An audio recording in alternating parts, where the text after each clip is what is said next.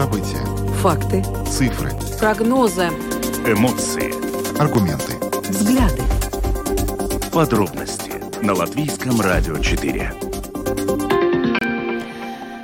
Здравствуйте, в эфире Латвийского радио 4, программа «Подробности», ее ведущие Евгений Антонов и Юлиана Шкагала. Мы приветствуем также нашу аудиторию в подкасте и видеостриме. Коротко о темах, о которых мы говорим с вами сегодня, 20 октября. Мы начнем с сообщения, которое накануне новость э, прозвучала из уст президента Латвии о том, что странам НАТО, возможно, придется закрыть Балтийское море для судоходства, если выяснится, что именно Россия виновата в том, что в Балтийском море была повреждена инфраструктура. Речь идет о газопроводе Балтик Коннектор и о кабеле связи. Сегодня подробнее обсудили эту тему с экспертами. Продолжаем следить за ситуацией в Даугавпилской региональной больнице. С сегодняшнего дня там больше не работает э, Григорий Семенов, который являлся членом правления этой больницы, но фактически был руководителем этого медучреждения. С сегодняшнего дня э, на работу вышло временное руководство, временное правление. Э, что они планируют делать для того, чтобы больница не э, банкротировала? Сегодня более подробно нам о ситуации расскажет наш коллега, корреспондент Латгальской студии Латвийского радио Сергей Кузнецов, который пообщался с новым временным членом членом правления Даугавпилской больницы. Предстоят школьные каникулы. Многие жители Латвии отправляются на юг, и конкретно в Египет. И вот э, сегодня посол Латвии в Израиле заявил, что он советует не ездить на отдых в эту страну из-за того, что ситуация с безопасностью в регионе остается, прямо скажем, напряженной. По этому поводу сегодня в гостях у программы «Домская площадь» был член правления Ассоциации турагентов «Алта» Константин Польгов. И мы представим вам его комментарий, в котором он подробно рассказал о том, можно ли и насколько безопасно сейчас ездить в тот регион. В этом году мошенники выманили у жителей Латвии почти 6 миллионов евро, сообщил портал ЛСМ. И хотя э, схемы остаются в основном прежними, мошенники значительно усовершенствовали свои методы психологического воздействия. Сегодня мы хотим обсудить эту тему с вами. Э, Все-таки почему люди продолжают верить мошенникам? Может быть, у вас есть конкретные примеры, может быть, вы сталкивались с мошенниками и можете поделиться с нами нами, э, как это происходило. Примем ваши звонки по телефону 67227-440 и можете писать нам на WhatsApp по, по номеру 28040424. Видеотрансляцию нашей программы смотрите на странице LR4LV, на платформе RusLSM.LV, в Фейсбуке на странице Латвийского радио 4 и на странице платформы RusLSM. Слушайте записи выпусков программы «Подробности» на крупнейших подкаст-платформах. Наши новости и программы можно слушать также в бесплатном мобильном приложении «Латвия с радио». Оно доступно в App Store, а также в Google Play. Ну а далее обо всем по порядку. Подробности прямо сейчас. Программа подробности на Латвийском радио 4. Президент Латвии Эдгар Ринкевич накануне сделал заявление о том, что если выяснится в ходе расследования аварии на финско-эстонском газопроводе Балтик Коннектор и кабеле, который был поврежден силово между этими странами, что ответственность за этот происшествие, инцидент, как угодно называют, а, атака террористическая, лежит на каких-то лицах, связанных с Россией, то странам НАТО следует подумать о том, чтобы полностью закрыть судоходство в Балтийском море. Кстати, стоит отметить, что НАТО и так усиливает патрулирование Балтийского моря в связи с повреждением а, подводной инфраструктуры. Уже сегодня в Эстонию а, прибыли два тральщика Альянса. Эти новые меры включают в себя дополнительные наблюдательные и разведывательные воздушные полеты, в том числе патрульных самолетов, э, беспилотников. И э, также в Балтийском море будет развернута флотилия из четырех тральщиков НАТО. Но, собственно, э, интересно, конечно, что вообще означает Балтийское, закрытие Балтийского моря. Да? То есть трудно представить даже, как это будет осуществляться, потому что мы ни разу прежде с такими заявлениями не сталкивались. Но сегодня этот вопрос нашим коллегам в эфире Латвийского радио 1 прокомментировал министр обороны Андрис Спроц. Informācija, ja, ja atklājas информация, ka Krievия tiešā veidā iesaistīta. Если появится информация, что Россия действительно замешана, то должно последовать четкое и ясное решение. С Россией можно разговаривать только на языке силы. Это вопрос авторитета НАТО. Реакция НАТО есть уже сейчас. Они послали самолеты-разведчики и минные военные корабли. Понятно, что у НАТО должно быть единогласное мнение, какими будут дальнейшие действия. Это можно выяснить в ходе консультаций. Я бы не бежал впереди событий, но действия должны быть четкими. Решения могут быть разными. Одно из них и упомянуто президентом. Здесь нужно договориться, как это можно сделать, и есть ли другой способ, как свою реакцию выразить. Но ясно, что реакция должна быть.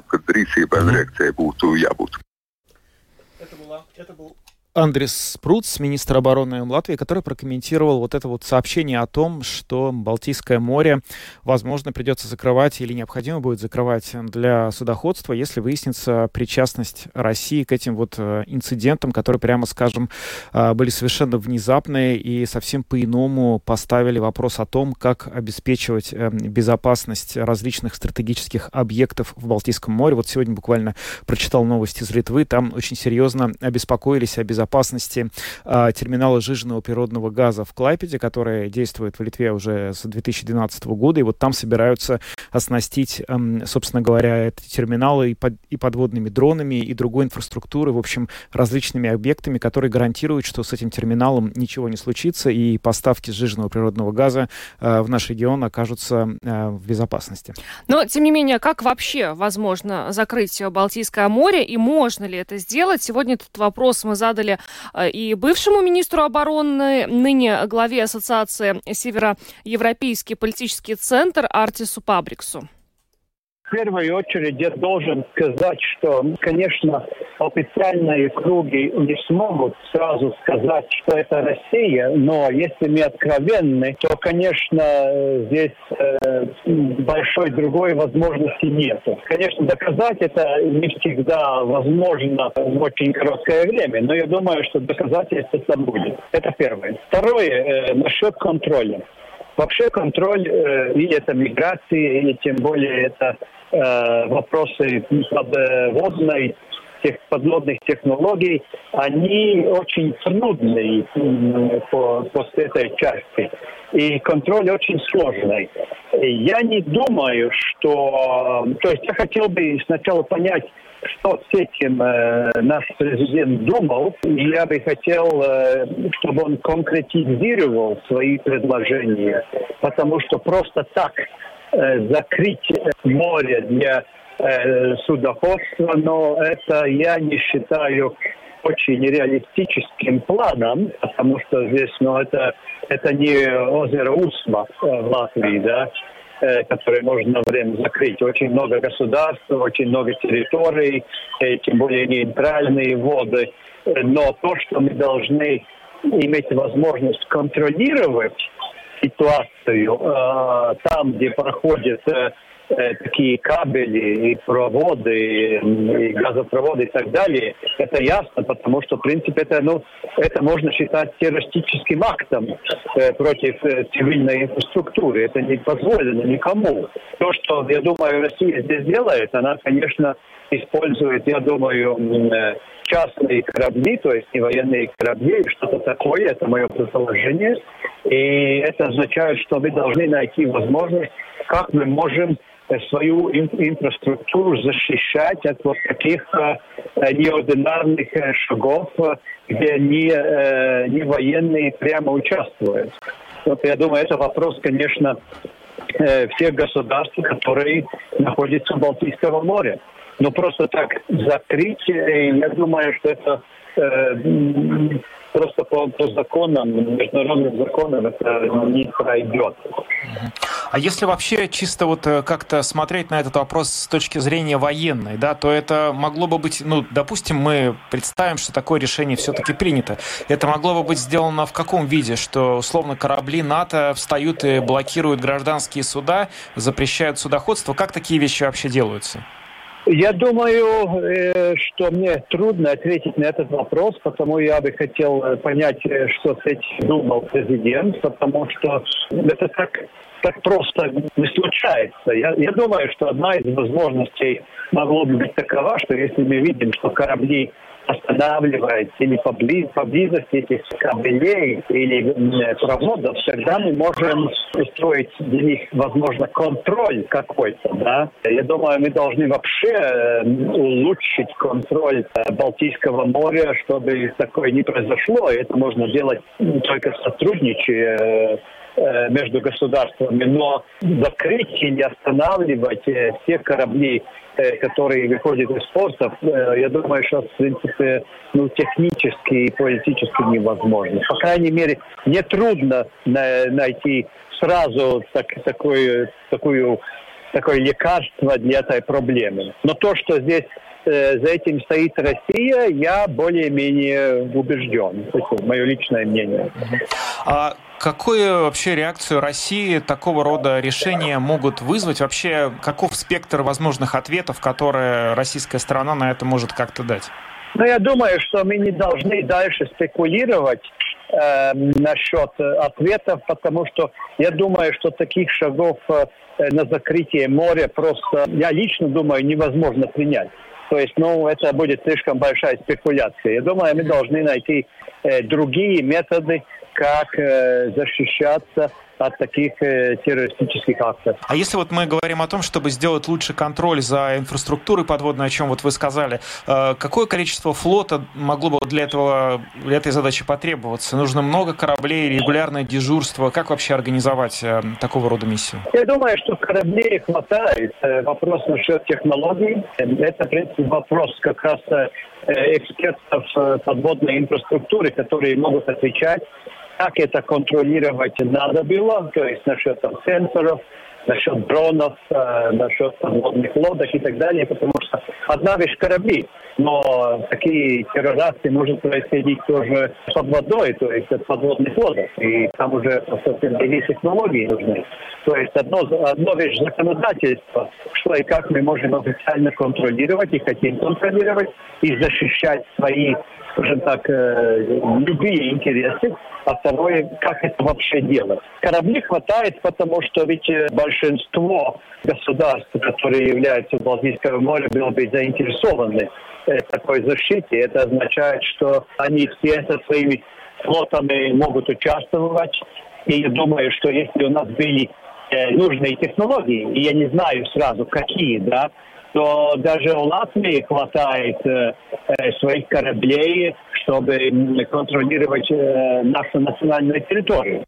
Артис Пабрикс, бывший министр обороны Латвии, глава Ассоциации Североевропейский политический центр, дал нам комментарий по поводу вот этой инициативы. Возможности обсуждения началось из-за сообщения о том, что Россия могла бы быть причастна к аварии на э, газопроводе Балтик Коннектор. И вот если выяснится, что это так, и возникло предложение, что, возможно, надо закрывать Балтийское море.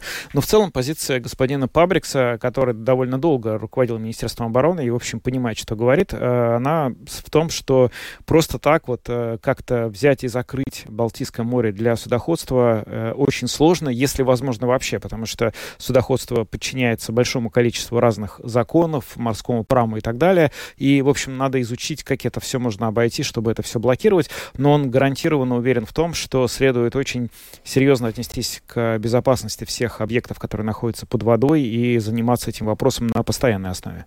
Но в любом случае предстоит дождаться результатов расследования, которое Финляндия и Эстония проводят. Э, тогда все уже будут понимать, э, что, собственно, произошло э, в этом регионе и почему был поврежден, по каким причинам был поврежден этот газопровод. Ну а мы пока идем дальше. Самые важные темы дня. Подробности – а продолжаем обсуждать э, ситуацию с Даугавпилской региональной больницей, которая столкнулась э, с финансовыми трудностями. Мы неоднократно эту тему освещали, но Даугавпилская региональная больница – это крупнейшее медучреждение Латгальского региона, и мы знаем, что э, большая наша аудитория э, находится именно э, в Латгале, поэтому очень важно информировать о будущем этого медучреждения.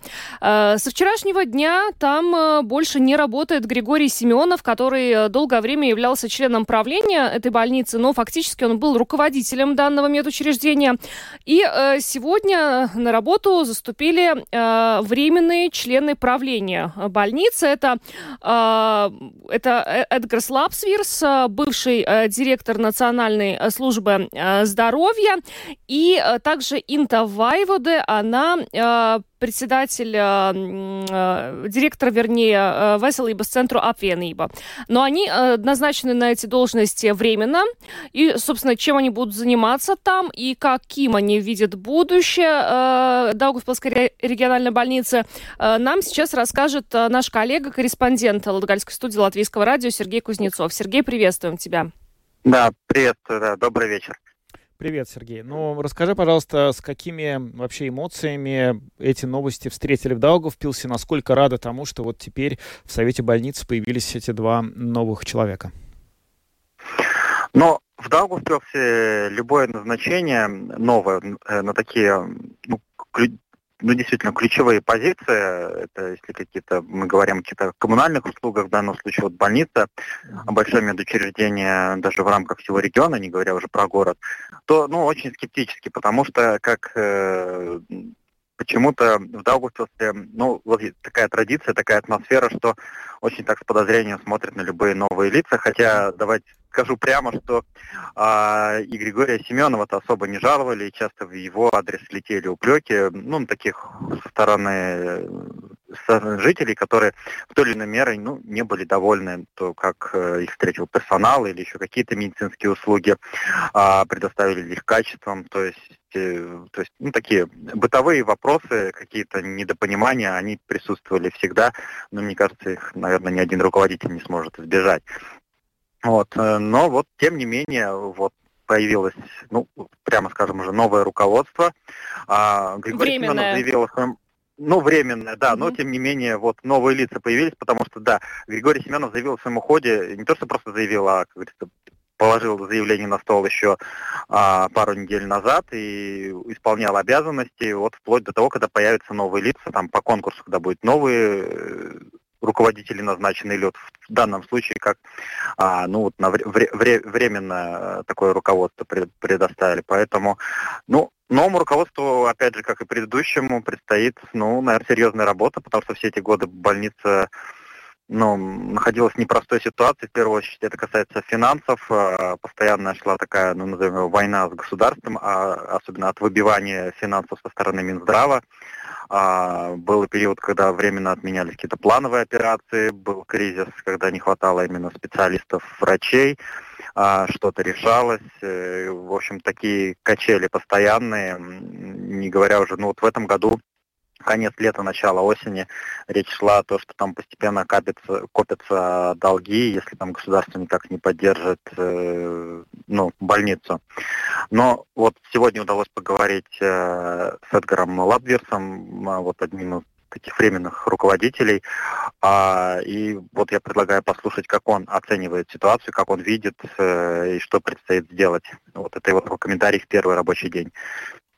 Ну, ситуация действительно плачевная, и нужно самая главная первостепенная задача – это не допустить банкрота больницы. В данный момент около 8 миллионов убытков, и могут возрасти до конца года.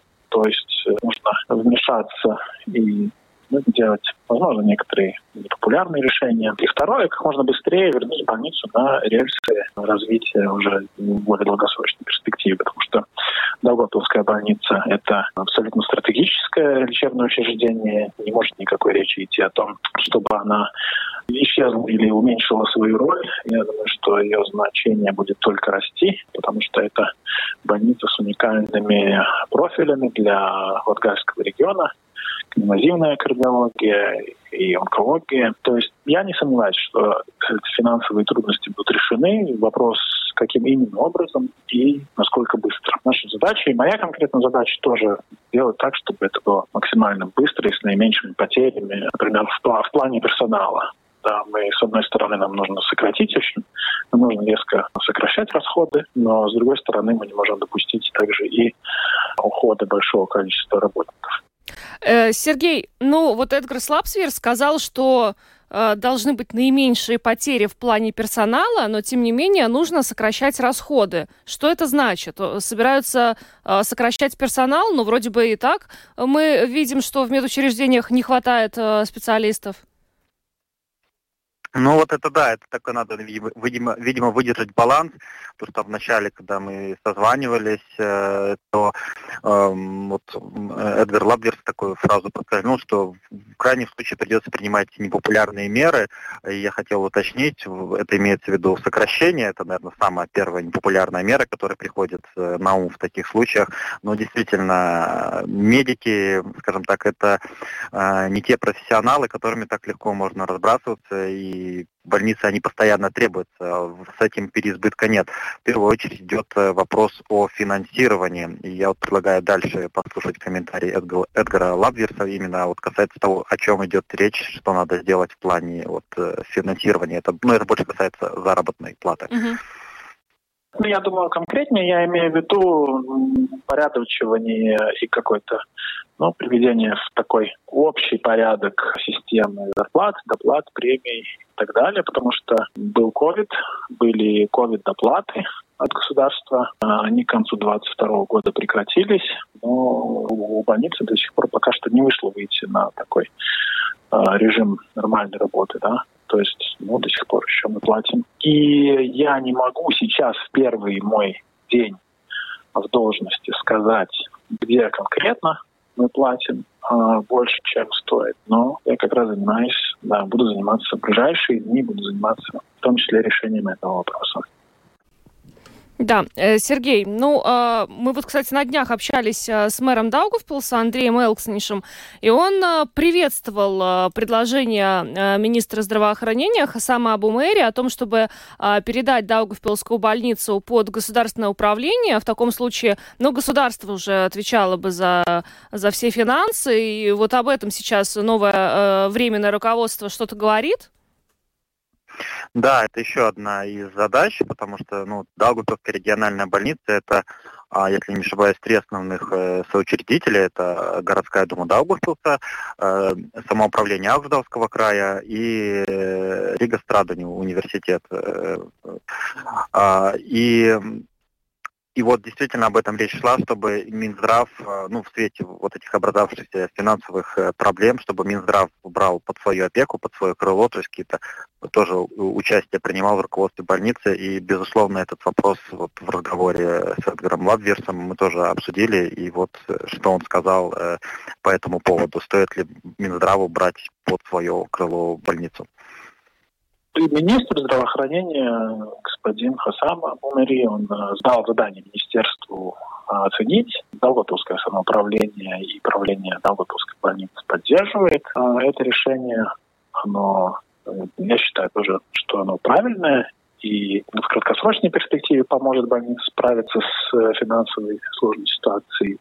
Но и в долгосрочной перспективе это, мне кажется, это правильная модель, потому что, как я уже сказал, Давутовская больница ее абсолютно стратегическая роль, и она должна обслуживать, и должна обслуживать, и должна увеличивать эту свою роль именно в масштабе всего востока Латвии, не только, не только Даугавпилс, Прейли, Краслова. Да? То есть пациенты сейчас едут, их должно, возможно, ехать еще больше. Из Резека и из Якутовца в том числе.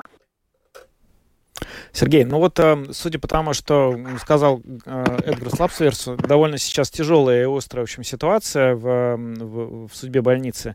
Э, есть ли понимание вообще, сколько есть вообще у временного этого совета, у тех людей, которые в него только вошли, ну, сколько у них есть месяцев, не знаю, недель, чтобы как-то разобраться с этими проблемами и не допустить того, чтобы ситуация с больницей просто рухнула в какую-то пропасть, откуда уже ничего поднять вообще будет невозможно?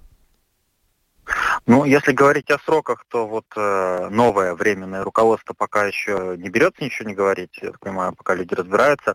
А, но вот предыдущее руководство говорило, что ситуацию надо уже решать сейчас, то есть какие-то важные решения вот в данный момент, э, потому что э, что будет в следующем году, не ясно. При формировании бюджета может быть совсем окончательно все провалиться. То есть как-то ну, до Нового года надо иметь, по крайней мере, со слов предыдущих руководителей, ну, какой-то четкий план действия, то, что, э, от, чего, от чего отказываемся, что принимаем, как все это будет работать, кто за что будет платить. Вот. Но это больше, ну, как вы сами понимаете, как слышите, это такие, ну, пока какие-то общие очертания, то есть конкретных действий, ну, я не слышал. То есть если кто-то что-то знает, но пока публично об этом так не говорилось. Угу.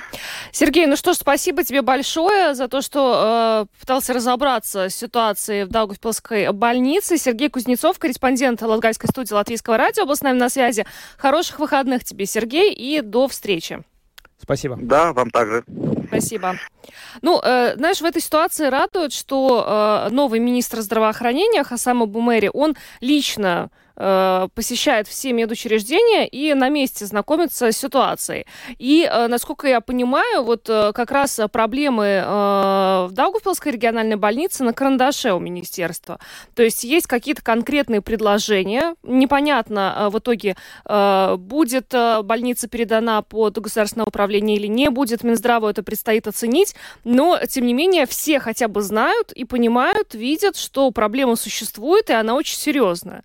То есть э, кажется, Есть что... ощущение, что как-то она вот сейчас самая серьезная. То есть даже да. вот из всех других, вот ясно, что в сфере здравоохранения в Латвии, мягко говоря, есть чем заняться министру и тем, кто ей вообще занимается. Но из всего того, что мы слышали, там, вот э, то, что вот в Даугавпилсе, это ну просто как караул звучит, потому что очень большой регион, очень крупная больница, и ситуация, в которую она попадает, ну, она близка к э, какой-то катастрофе, конечно. К банкротству, да, да такие слова хотелось бы, да, надеяться, что сейчас э, все силы и какие-то, и не только финансовые, финансовое, но и интеллектуальный ресурс, который есть, какой-то управленческий, административный, будет брошен на то, чтобы исправить эту ситуацию, не допустить вот этой вот банкротства, да, о котором идет речь. А, мы а, не а, бросаем эту тему, продолжим следить за ситуацией, в том числе и в Даугавпилской региональной больнице. Пока идем дальше. Самые актуальные темы дня. Подробности Продолжаем программу подробности. Поговорим немного о Египте, точнее о том, насколько рискованы стали путешествия в эту страну в свете вот э, острых э, политических событий, просто войны, которая началась на Ближнем Востоке за последние э, две недели. Вот посол Латвии в Израиле советует не ездить на отдых в Египте. Он сделал такое заявление в эфире Латвийского радио 1. И надо сказать, что сегодня появилась информация, что Израиль э, сформулировал план начала наземной операции, то есть теперь есть три этапа, в которых эта операция пройдет. Эта операция может начаться в любую минуту, сегодня вечером, например, и, в общем, она будет, э, это уже тоже понятно, абсолютно беспрецедентно по масштабам в плане того, что делал Израиль в противостоянии с Хамас на протяжении последних лет. Как следствие, вполне возможно, что можно ожидать потока беженцев с территории Палестины, сектора Газа на территорию Изра... э, Египта. Египта да. да, а это уже ну, из-за этого появляются серьезные опасения в безопасности этой страны как место для туристических поездок. Да, и вот об этом сегодня э, в, э, в эфире ЛР1 говорил посол Латвии в, в Израиле Айвар э, Гроза. Он сказал, что желание отправиться в теплую страну на следующей неделе во время школьных каникул велико, но стоит оценить такого рода путешествия. Э, выбирать Египет для туристических целей на данный момент небезопасно. А, кроме того, э, МИД Латвии сегодня распространила заявление о том, что вообще э, сейчас лучше не выбирать для отдыха страны, э, соседствующие с Израилем и с Палестиной из соображений безопасности. Ну а что в этой ситуации будут делать а, туристические операторы? Сегодня об этом речь шла в программе «Домская площадь». А, интервью на эту тему нашим коллегам дал член правления Ассоциации турагентов «Алта», глава Тестур Латвия Константин Польгов. Очень внимательно смотрим, что происходит э, в этом регионе. Безусловно, оцениваем все риски, которые возможны в предстоящей перспективе. Программа э, у некоторых компаний в Латвии уже началась в Египет. я сегодня смотрел э, табло прилета, например, аэропорт Шарм-эль-Шейх. И ближайший рейс, который будет посадка самолета, который будет в ближайшее время в Шарм-эль-Шейхе, это как раз рейс из Риги.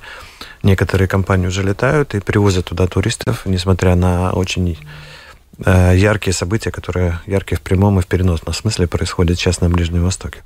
Конечно, необходимо оценивать все риски, которые существуют на данный момент, прислушиваться к мнениям Министерства иностранных дел и смотреть на все э, новости, официальные и неофициальные, и принимать решения в соответствии с текущей обстановкой.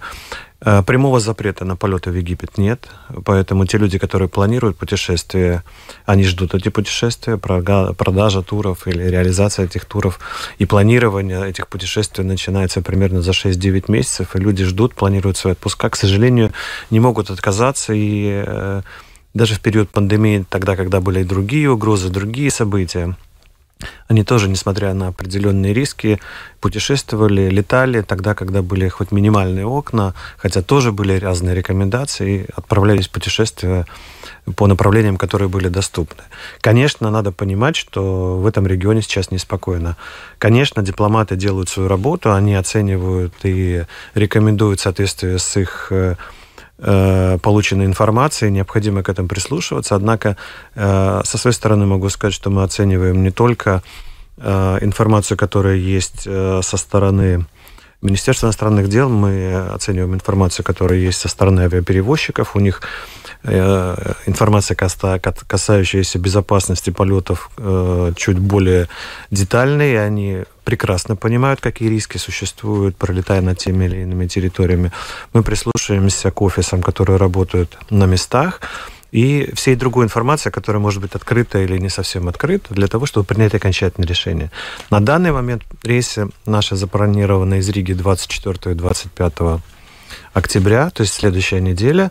Э, посол правильно сказал, что это школьные каникулы, и люди действительно хотят путешествовать. И по многом, с одной стороны, мы своим решением не можем даже взять и отменить эти рейсы, потому что можем столкнуться с непониманием тех, кто планирует путешествие. Если прямого запрета нет, то тогда нужно обосновать, почему мы это делаем. Конечно, если будут определенные, э, вернее, не определенные риски, а прямые риски к безопасности или запрету со стороны, со стороны Министерства иностранных дел, мы быстро примем решение о том, чтобы отложить путешествие, прервать э, туры или вывести туристов, или даже не начинать программу. Безусловно, это будет сделано. Мы наблюдаем за ситуацией, которая сейчас, наверное, нет еще и двух недель. Это ну, очень э, Надеюсь, это было начало конфликта. Надеюсь, что это его и окончание. Мы все надеемся, что это быстро закончится и эта драма завершится как можно быстрее. Э, тем не менее, мы будем смотреть за ситуацией и, э, еще раз говорю, получать всю информацию, которая необходима не, из, не только из медиа, да, но и из официальных источников, в том числе из закрытых, которые предполагают объективную картину на месте. А, конец октября – это не только такой самый-самый поздний сезон в Турции, не только начало э, сезона в Египте, но еще и э, школьные каникулы для школьников Латвии, с которыми тоже сопряжена такая а, повышение активности относительно путешествий, как вы уже отметили, многие семьи планируют именно на это а, время своей поездки. Скажите, пожалуйста, много ли вы уже за эти две недели получили а, просьб об отмене путешествий? Обращаются? Конечно, обращаются и обращаются много. Это нетипичный, нетипичный объем, который существует в обычные дни. В основном люди просто переносят путешествия, потому что все равно ехать хотят. Э, те, кто может перенести свой отпуск. Те, кто могут э, поменять какие-то ближайшие даты, мы это делаем. И здесь нет никаких ограничений или проблем для туристов. Мы все понимаем. Нам предстоит э, своя работа, договориться с отелями в Египте для того, чтобы они без штрафов это все сделали, перенесли или аннулировали э, для этих туристов. Это работа, которая предстоит сделать нам потом. Но, тем не менее, мы всегда идем навстречу туристам. Это, это нормальная работа. Такая квалификация у нас уже была. Мы в период пандемии сталкивались с намного большим объемом. Мы знаем, как это делать. И прекрасно понимают и туристические агентства в городе, и сами туристы понимают, что это ситуация, с которой нужно выходить, и здесь все происходит плавно. Единственное, что могу добавить, что Египет на данный момент, насколько мы понимаем из открытых источников, выступает, выступает в роли миротворца в данном конфликте, и э, во время визита президента Америки Байдена в э, этот регион была достигнута договоренность, что Египет как раз будет той страной, которая будет э, поставлять гуманитарную помощь одной из сторон – тем самым э, есть э, ну, прямое следствие того, что Египет на самом деле не является стороной конфликта, и, безусловно, э, есть уверенность в том, что справиться с той, э, с той задачей, которая необходима миротворцам. Но тут указывается, на самом деле, вот в сообщении Министерства иностранных дел угроза скорее даже не военного характера, а, а потенциального а, такого миграционного кризиса, связанного с наплывом беженцев. Да, а, КПП, которая находится в секторе Газа, граничит с Египтом, а, на данный момент закрыт и э, беженцы не пересекают границу с Египтом. Именно в этом регионе, насколько я понимаю, будет предложена организация гуманитарной помощи для того, чтобы именно в этом регионе все осталось.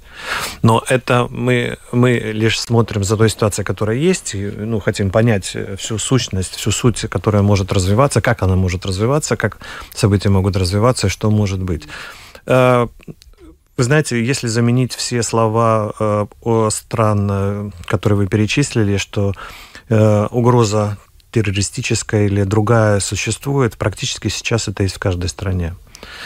Турцию, программа, которая была открыта в апреле месяце, которая заканчивается сейчас в ноябре, граничит с Сирией, и шесть месяцев программы, которая была организована из Латвии, тоже была под вопросом, и Турция находится в определенных состояниях Сирийской республикой, ну, будем говорить, военных каких-то э, стычках или определенных событиях, и тем не менее это не помешало организовать безопасный, спокойный сезон, и все риски, которые были, они были правильно оценены и э, сделаны правильные выводы. Поэтому здесь, с одной стороны, нельзя недооценивать, нельзя э, смотреть на эту сторону с легкой какой-то улыбкой, с другой стороны, надо понимать, что риски должны быть объективно оценены. Еще раз повторяю, мы Э, и индустрия вообще черпает информацию не только из медиа, но э, смотрится, э, какие выводы делает Министерство иностранных дел, что говорят авиакомпании, которые, еще раз говорю, пользуются другой информацией закрытой, которые объективно оценивают, есть ли риски, связанные с полетами, и какие могут быть нюансы, связанные с полетами в то или другое время. Это Константин Польгов, член правления Ассоциации турагентов «Алта», глава ТЭС Тур Латвия, рассказал сегодня в эфире программы «Домская площадь» о том, собственно, насколько безопасно ездить в Египет в нынешней ситуации. Но вот он считает, что ездить а, можно в настоящий момент, потому что все туристические компании очень внимательно следят за рекомендациями властей, в частности МИДа.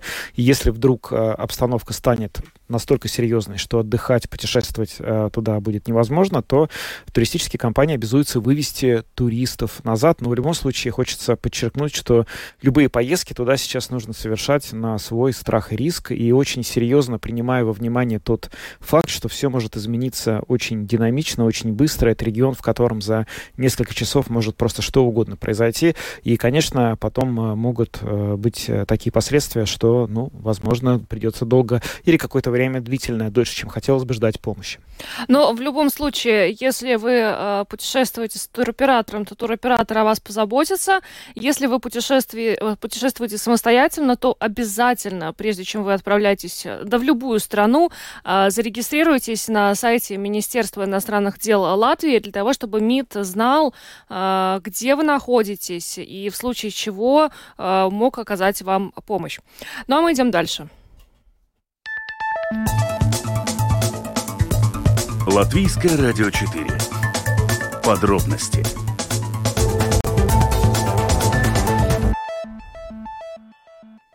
Давно мы не говорили о мошенничестве, а, от которого страдают огромное количество жителей э, и Латвии, и соседних стран. Вот последние цифры говорят, э, что за год злоумышленники выманили у жителей Латвии почти 6 миллионов евро. Даже меньше, чем за год. Это в этом году. Год Да. еще не закончился, а уже 6 миллионов евро. Э, Схемы все те же самые, как сообщает ЛСМ, но мошенники усовершенствовали свои методы психологического воздействия. И вот, собственно, мы сегодня хотим эту тему снова с вами обсудить, потому что мы знаем, что э, мошенники э, звонят и, и- и- нашим слушателям, э, потому что было огромное количество историй, с которыми, которыми вы с нами делились. Может быть, поделитесь и сегодня. Мы хотим вообще поговорить, почему люди продолжают верить мошенникам. Э, Звоните нам по телефону прямо сейчас э, 67227-440. Пишите на WhatsApp по номеру 28040424 и делитесь своими историями, если и вы столкнулись э, с мошенниками. Да, вопрос, напомню, почему люди продолжают верить мошенникам? Ну, мы начинаем принимать звонки. Э, Здравствуйте, говорите, пожалуйста. Добрый вечер. Ну, опытом делиться не буду, тема изъедена. Ну, если хотите в архиве поищите, раза три делился. Так. Одно только имя э, Мавроди сколько раз упоминалось, там скорее я его разводил на разговор, чем он меня, потому что это личность увлекся. Ладно, насчет причины. Опять же, ну, тот же самый э, Невзоров говорит, вот из всех богинь, самая та, которая верят, имя у нее какое, угадайте, сколько раз? Халява. И верить в нее будут всегда. То есть и везде, независимо от цвета кожи, национальности и других исповеданий, в халяву верят все, и как ты их не переубеждай, как ты не, не- не позволяй людям обжигаться еще раз и еще раз, вот желание халявных денег, оно, оно всегда Мгм. будет, и это то же самое YouTube доказывает, когда одно и то же лицо в разных рекламах играет э, то одну роль, то другую, и люди даже этого не замечают. Ну, Спасибо, да, бог. за звонок, спасибо, понятно. Да, да, точка зрения ясна. Здравствуйте, говорите, пожалуйста. Добрый день. Добрый. Я хочу поделиться своей историей. Да, У меня последние полгода э, вот в телефон, на мобильный телефон, как открываю его, и сразу идет несколько, м, как говорится, предложений э, получить очень большие суммы денег. Но это же сообщение не от банка. Люди, ну почему же вы такие наивные? И ведь некоторые, как говорится, реагируют на эти предложения. Если бы я на все эти предложения реагировала, я бы, наверное, уже миллионершей стала. Или наоборот. Да, спасибо вам Или- за звонок, да. Да, спасибо. Ага, но это вот э, действительно... А вот почему? Э, Почему люди продолжают на это реагировать? Есть у вас ответ на этот вопрос? Э, Слушаем вас, говорите, пожалуйста. Алло, да. Говорите. Э, У меня э, были стычки, были, но мир стар, и все в мире старо. Так. И всему глава – это алчность. М. И алчных людей не так уж мало. Вот они и западают, когда вот им э, что-то щука кинула, да, они проглатывают, потому что это как наркотик, они не могут сопротивляться, да, и просто напрочь отбивает мозг и Ясно. здравый смысл. и Щука, это и да? бизнесмены. Ага, спасибо вам за звонок. Понятно. То есть, ну, люди, получается, падки на то, что вот им, э, им дарят какой-то, да, вот эм, шанс э, э, однократно вдруг взять и улучшить свою жизнь. Они на это как-то реагируют. Ну что ж, почему все-таки такую степень доверчивости демонстрируют взрослые люди, которые, получается, ну, в жизни как-то многое видали, да, много чего было. Но, тем не менее, вот, когда звонит мошенник, мы инстинктивно почему-то хотим э, поверить ему и верим, да? Как вы думаете? Здравствуйте. Я думаю, что это, э, ну как сказать, причина этого в том, что идет неправильное экономическое образование. Оно направлено на получение прибыли. А прибыль, вот сейчас вы только не перебивайте меня, не отключайте. А прибыль – это улика воровства. Так сказал Маркс, не я. Ну, Маркс много что говорил, вы знаете, но мы же не можем теперь, если Маркс что-то говорил, Нет, считать, что это просто... Можете, да? идеология такая, воровать.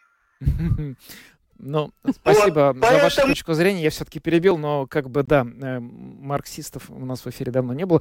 На самом деле, действительно, Маркс считал... Кстати говоря, Маркс, вот его книга «Капитал», которая легла в основу экономического, экономическим фундаментом коммунизма, а- ее считали экономисты очень сильной работой, но вот э, то, во что в итоге она превратилась, благодаря активистам этого движения, это, конечно, все могли наблюдать, потому что попытка построить коммунизм в отдельно взятой стране происходила на территории Советского Союза, и, в общем, все видели, что из этого вышло, а в некоторых странах, в Северной Корее до сих пор строят, и тоже примерно ясно, куда пришли. Здравствуйте. Здравствуйте. Говорите, пожалуйста. Почему люди верят Я мошенникам? говорю, там еще кто-то говорит. Нет, это Только вы говорите. вы. А, да. Ну, спасибо. Вопрос, конечно, очень интересный и важный. Вы говорите там о Марксе, вы вообще его читали? Наверняка нет, и ничего не понял. Я вот не понимаю, ищет на трубе дырку. 800 человек погибло, ищут уже 10-15 лет. Мои родственники погибли там. А вы все болтаете, болтаете. О какой дырке, тишина. о какой там дырке идет речь? Где? Эстония. Эстония. А вы ищете дырку. Вы ее никогда не найдете, потому что вы сами в дыре. Так, э, А. ясно. Значит, э, м, ш- э, Паром Эстония здесь уже фигурирует. Паром Эстония — это событие 94 года. Э, Значит, мы сейчас говорили сегодня об Эстонии на газопроводе Балтик Коннектор, который был сдан в эксплуатацию, по-моему, два года назад. Это не связанные события. Давайте скажем, скажем честно, что эм, да, паром Эстония, действительно, это была очень большая катастрофа, самая крупная на, гражданская катастрофа на Балтийском море, но мы же не о ней сейчас говорим. Мошенники, Да, да? мошенники. Слушаем вас. Алло, добрый вечер. Добрый. Добрый. Э, Мне кажется, мы все не учитываем одну очень объективную деталь. Э, Кого в основном обманывают? Обманывают пожилых людей. А почему? А потому что пожилой человек сидит один, внуки, дети разъехались по заграницам или живут отдельно, поговорить не с кем, а тут ему, понимаешь ли, кто-то находит свободные уши. И с удовольствием человек поддерживает беседу, а потом уже по системе Остапа Бендера. Сравнительно 400 способов отъема денег у населения. Мгм. Ну, в принципе, такой мой А почему вот этот человек, э, интересно, вот это, ну, сейчас отключился, но я задам тогда вопрос, может быть, наш следующий собеседник ответит. Почему вот э, с возрастом не нарастает какой-то скепсис, что ли, да? Ведь мы Да. же, когда взрослеем, мы понимаем, что, ну, мир далеко не такой, в общем, радужный, розовый, как мы это видели в детстве, да? И вроде в отношениях с людьми это почему-то, ну, это проявляется всегда, но здесь почему-то не работает. Ну, так бывает, что сеньоры часто доверчивые. А. Такое есть, действительно. Ну, окей, может быть так. Но давайте послушаем еще звонок. Э, Здравствуйте. Это прямой эфир. Абсолютно. Прямей нет. Здравствуйте. Здравствуйте. Вы... Я в прямом эфире или как? Вы в прямом эфире говорите, пожалуйста, почему люди продолжают Вы верить знаете, мошенникам? Очень интересную тему вы затронули, да? И очень интересно слушать комментарии. Но я вот что хочу вам сказать. Был такой знаменитый американский писатель Эдгар Аллан По. Был. И вот он многократно утверждал одну простейшую вещь, что большинство людей это идиоты. Ну, вот это поэтому они и, и поэтому они окажутся, ну идиоты, ну, ну какой самый признак, главный признак идиота? Это доверчивость. Ведь Ну, за послушайте, тысячу ну, лет своего существования русский народ сложил поговорку «доверяй, но проверяй».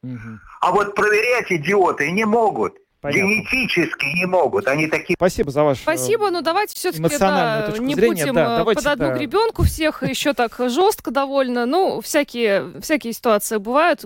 Я вот не сталкивалась, я не знаю. Может быть, я бы Не, я сталкивался. Я не считаю себя Я идиотом. сталкивался, но я, я смог дать отпор, ну, просто потому, что я очень много читаю таких новостей, и я знаю, по каким схемам это происходит, но, наверное, один раз было вообще очень жестко, то есть там прямо начали возмущаться, когда я стал говорить, что я не хочу на эту тему Да? обсуждать. Да? прям перезванивали даже мне. Вот, ну, но это надо было, может, раз пять перезвонить, тогда может, Я не знаю, но смысл в том, что, наверное, это не очень просто. Не все люди одинаково хорошо выдерживают давление, не все одинаково хорошо просто умеют э, ну, разговаривать, когда их просят о чем-то. Да. Это и мне очень показалось важным вот одна из, э, одна из точек зрения, которая прозвучала в эфире, что людей в целом плохо учат как-то вот основам экономической грамотности. Да. Сейчас у нас э, медиаграмотность стали в школах преподавать, потому что это важно. Но ведь экономическая грамотность, как на самом деле уметь не потерять то, что ты заработал, тоже очень важна. А этому на самом деле никто не учит. Да, да, так и есть. Ну что ж, э, спасибо всем э, за участие в нашем опросе. Все-таки будьте внимательны, когда общаетесь с незнакомыми людьми по телефону и э, сообщите об этом. Еще раз поговорите, может быть, проговорите этот момент со своими родителями, бабушками, дедушками. Ну а мы на этом э, завершаем программу. С вами были Евгений Антонов, Юлиана Шкагала, звукооператор Уна Гулбе, видеооператор Роман Жуков. Хороших всем выходных и до понедельника. Счастливо.